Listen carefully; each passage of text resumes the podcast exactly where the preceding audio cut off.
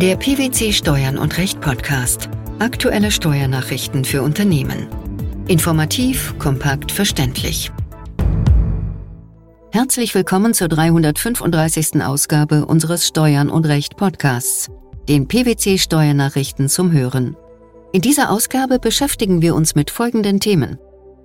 Tatsächliche Durchführung eines Gewinnabführungsvertrags, formelle Satzungsmäßigkeit einer ausländischen Satzung, gewerbesteuerrechtliche Hinzurechnung von Wartungskosten bei Leasingverträgen.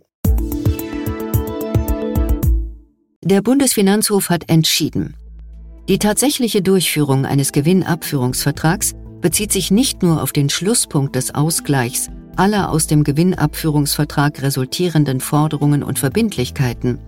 Die entsprechenden Forderungen und Verbindlichkeiten müssen auch in den Jahresabschlüssen gebucht werden.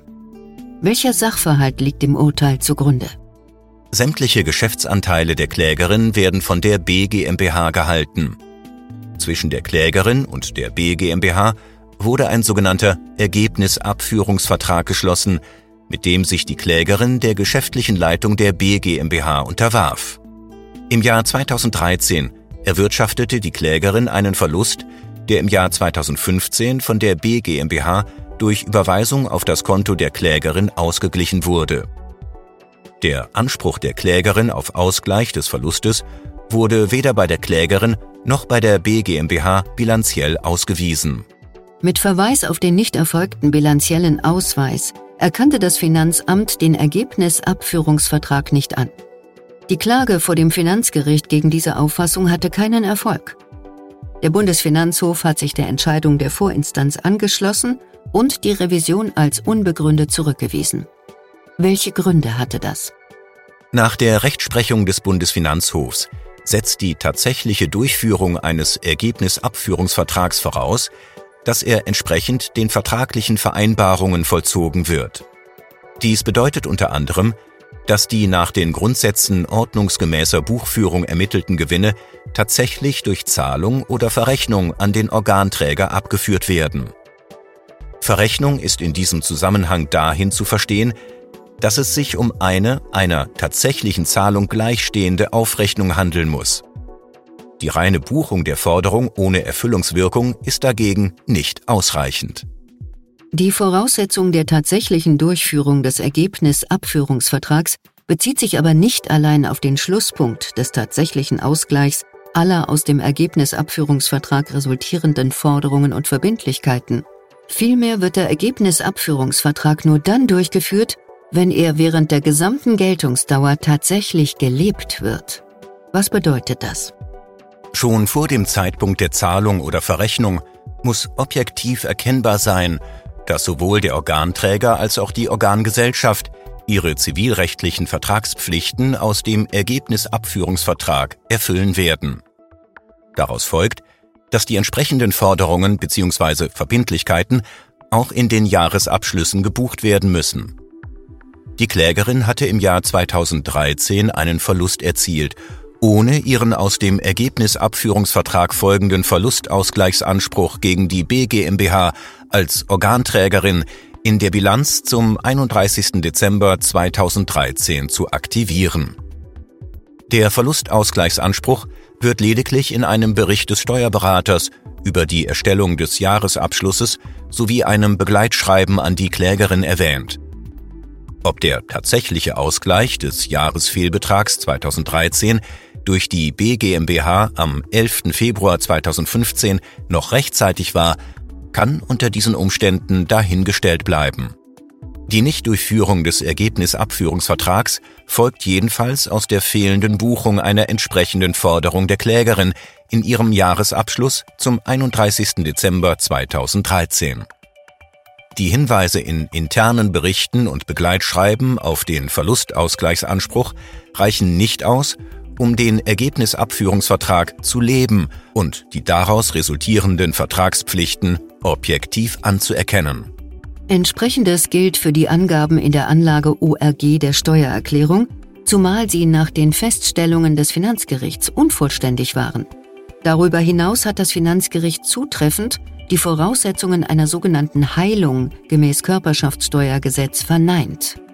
Was verbirgt sich dahinter? Nach dieser Regelung gilt der Gewinnabführungsvertrag unter bestimmten, dort aufgeführten Voraussetzungen auch dann als durchgeführt, wenn der abgeführte Gewinn oder ausgeglichene Verlust auf einem Jahresabschluss beruht, der fehlerhafte Bilanzansätze enthält. Der Anwendungsbereich ist nach diesem Wortlaut aber auf fehlerhafte Bilanzansätze mit einer Wirkung auf den abgeführten Gewinn oder ausgeglichenen Verlust beschränkt und bezieht sich auf die Höhe des abzuführenden Gewinns oder auszugleichenden Verlusts. Was ist mit Blick auf den Streitfall dagegen nicht erfasst?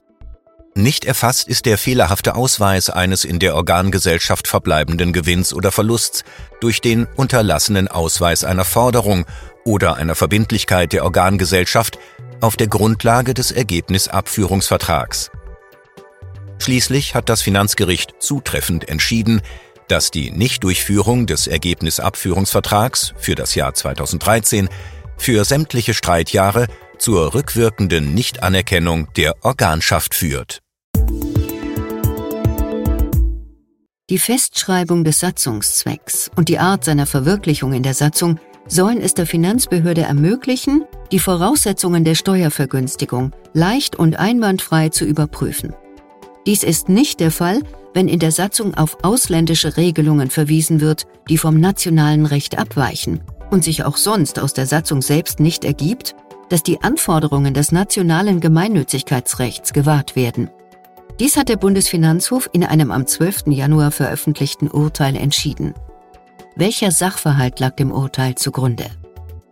Die Klägerin war eine rechtsfähige Stiftung nach österreichischem Recht, die unter Anwendung des sogenannten Typenvergleichs nach den Feststellungen des Senats nach ihrer wirtschaftlichen und rechtlichen Struktur einem deutschen Körperschaftssteuersubjekt entspricht.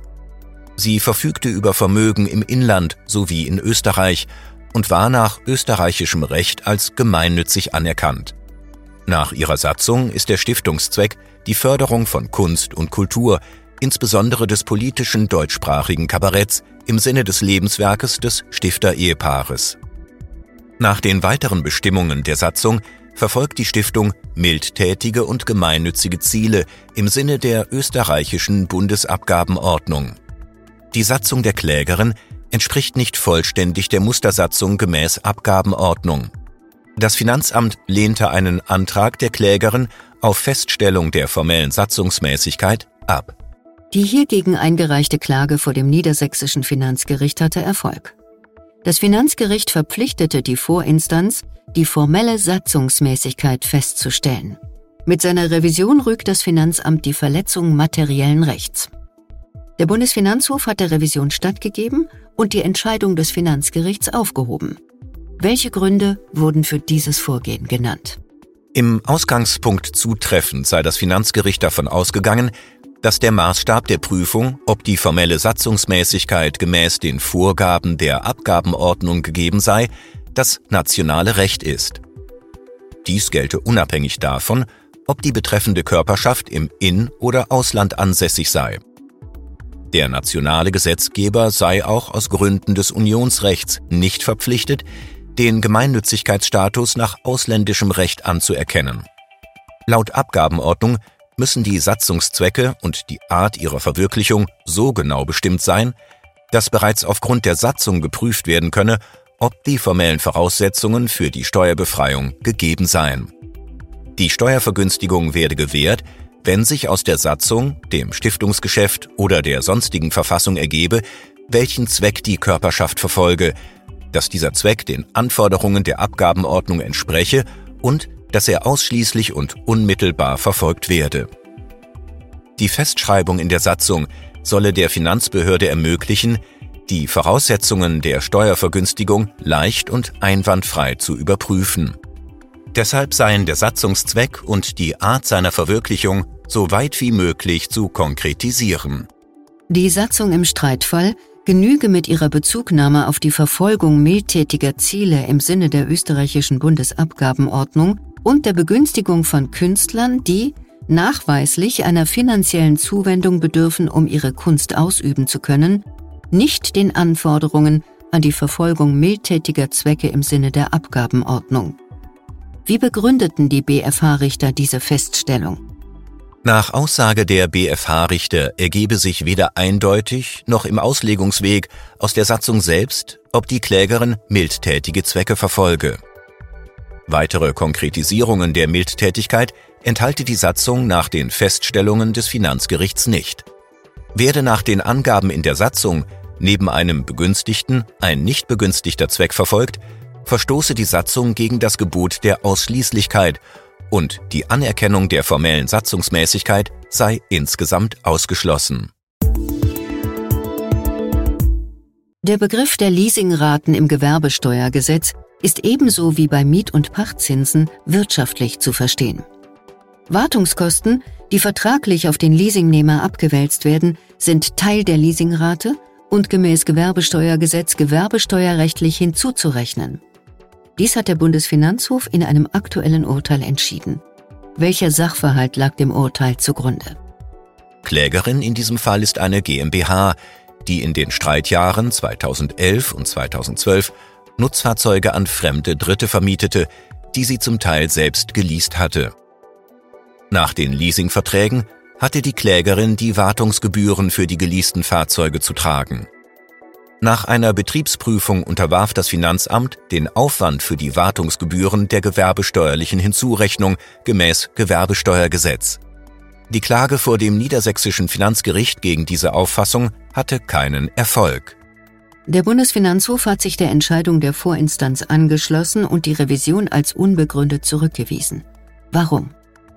Das Finanzgericht sei zu Recht davon ausgegangen, dass die von der Klägerin im Rahmen von Leasingverträgen aufgewendeten Wartungsgebühren der gewerbesteuerrechtlichen Hinzurechnung gemäß Gewerbesteuergesetz unterliegen.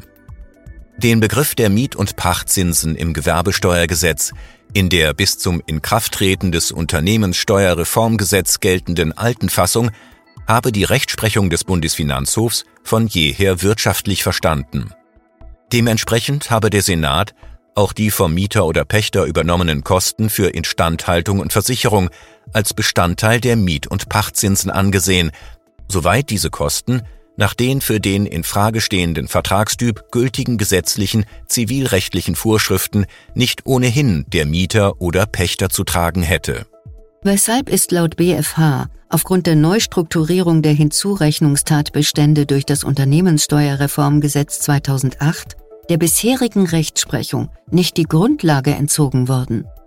Die Neuregelung der Hinzurechnungen in 8 Gewerbesteuergesetz durch das Unternehmenssteuerreformgesetz 2008 berühre nicht die Frage, ob vom Mieter oder Pächter zu tragende Instandhaltungsaufwendungen zu den Miet- oder Pachtzinsen gehören.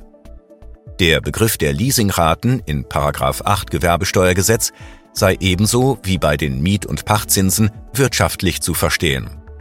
Das ergebe sich zum einen aus der Rechtsnatur des Leasingvertrages, zum anderen aus der im Gesetz angelegten Gleichstellung der Leasingraten mit den Miet- und Pachtzinsen.